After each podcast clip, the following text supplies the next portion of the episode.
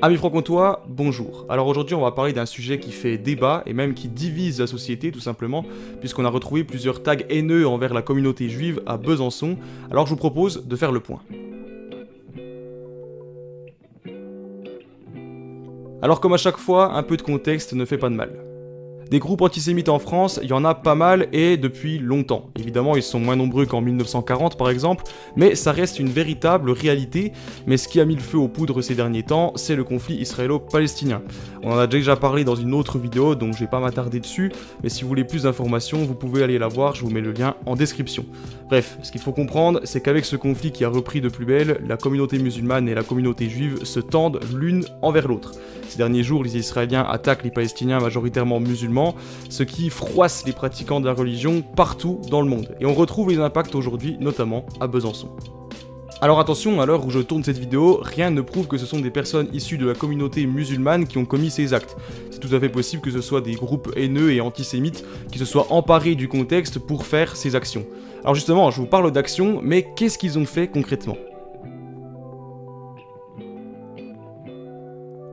Je vais essayer de vous résumer très brièvement ce qui s'est passé, mais si vous voulez plus d'informations, vous pouvez aller voir tout simplement les articles que je vous ai mis en description. En fait, les tags ont été découverts à Besançon ce jeudi 2 novembre et la plupart se trouvent dans la rue de la Reille.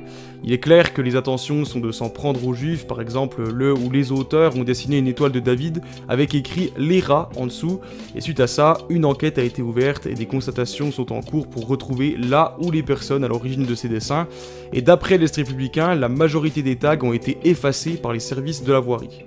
Et pour l'instant, rien ne permet de savoir s'il y a un lien entre tous ces dessins dans la ville. Bon, je vous parle de Besançon parce que c'est chez nous en Franche-Comté, mais il est important de préciser que ce genre d'actes haineux ont été constatés un peu partout en France. Par exemple, ça fait un moment qu'on retrouve ce genre de tag à Paris et dans plusieurs grandes villes du pays, on en a vu aussi à Strasbourg et à Aubervilliers, et ça relance donc de vives tensions partout dans le pays. La police est d'ailleurs mobilisée sur tout le territoire pour retrouver les auteurs de ces actes. Bref, vous l'aurez compris, le contexte au Moyen-Orient sert de prétexte en fait pour réaliser ces actes. Alors justement, il faut rester par contre très vigilant sur la provenance de ceux-ci, et si vous voulez plus d'informations, je le rappelle encore une fois, vous avez tous les articles nécessaires en description. Je vous ai mis les médias locaux principaux qui ont travaillé sur le sujet.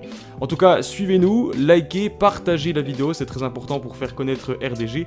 Et puis moi, je vous dis à la semaine prochaine pour une nouvelle vidéo sur l'actualité en Franche-Comté. Ciao